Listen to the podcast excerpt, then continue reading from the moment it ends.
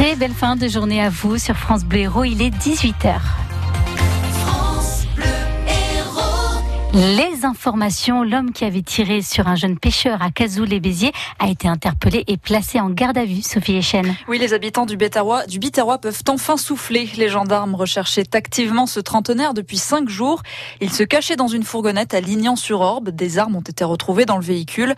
En tout cas, le maire de Cazoul, Philippe Vidal, est rassuré de ne plus savoir se déséquilibrer en pleine nature. Ah ben oui, surtout que la, la personne n'avait pas été vraiment identifiée, enfin on n'avait pas trop de renseignements là-dessus, donc euh, oui, c'est un vrai soulagement pour tout le monde. Est-ce qu'il y a eu une inquiétude ces derniers jours dans la commune? Une inquiétude non, parce que moi j'étais en lien permanent avec les, forces de gendarmerie, à travers aussi ma police municipale, donc on savait à peu près le profil, on savait beaucoup de choses, mais euh, tant que la personne n'est pas interpellée, parce qu'elle avait commis d'autres exactions aussi euh, malheureusement dans le secteur, euh, et puis même dans le Tarn, on avait affaire à quelqu'un d'assez déséquilibré. Quoi.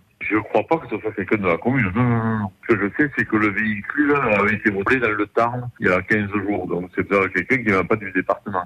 La garde à vue du suspect devrait être prolongée ce samedi. 44, 44 personnes ont porté plainte à Montpellier cet après-midi pour mise en danger d'autrui. Du glyphosate avait été retrouvé dans leurs urines lors d'un prélèvement en mars dernier. Ces plaintes vont être envoyées au pôle santé du tribunal de Paris avec d'autres cas en provenance de toute la France.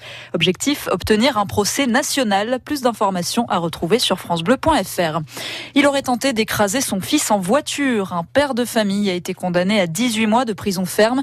Ce maçon de Marseillan avait la garde de son fils depuis décembre dernier. L'adolescent âgé de 13 ans a porté plainte accompagné de son grand-père. Il aurait subi une série d'humiliations en public et des coups de pied.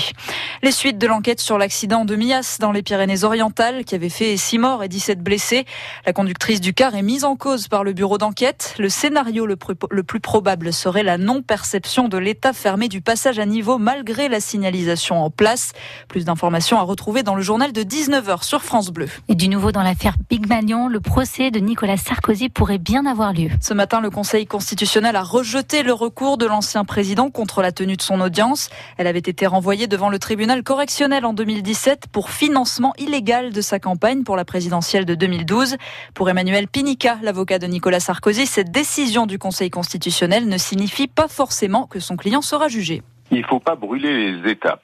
Aujourd'hui, le Conseil constitutionnel vient simplement de déclarer conforme à la Constitution des dispositions de loi qui considère qu'on peut cumuler des sanctions, la sanction qui a été prononcée par la commission de contrôle des comptes de campagne d'un côté et une éventuelle sanction pénale. Cela, euh, le cas échéant, ouvre la porte s'il y a lieu à un procès en correctionnel, mais pour l'instant, euh, il y a encore des étapes à, à franchir. Aujourd'hui, il y a un arrêt qui ordonne ce renvoi devant le tribunal correctionnel. La Cour de cassation est saisie et c'est à la Cour de cassation d'examiner si cet arrêt est valide et donc de savoir s'il y a lieu d'ordonner ce renvoi ou de ne pas l'ordonner. Donc c'est pas une question de succès ou échec ou de défaite, c'est simplement une question. La loi est conforme à la Constitution, on en tire les conséquences. Et la Cour de cassation doit encore valider le renvoi du procès en correctionnel. Le procès des quatre jeunes soupçonnés d'avoir scandé des chants déplacés lors d'un rassemblement de soutien à un gilet jaune aura lieu le 27 juin prochain. Le 29 avril dernier, ils avaient chanté Mais elle est où la capitaine de police? Pan, pan, un flic suicidé, un flic à moitié pardonné. Une référence au suicide d'une policière montpelliéraine avec son arme de service au commissariat de Montpellier. C'était le 18 avril dernier.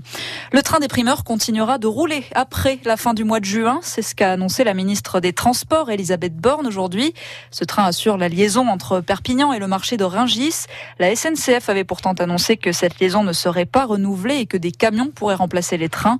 Le ministère assure vouloir trouver une solution ferroviaire pérenne d'ici fin 2019. Et toujours pas de nouvelles du gagnant des 21 millions d'euros au loto. Et non, on sait qu'il vit dans l'Hérault, mais pas dans quelle commune. En tout cas, c'est le plus gros gain jamais remporté dans le département et le quatrième plus gros de l'histoire du jeu.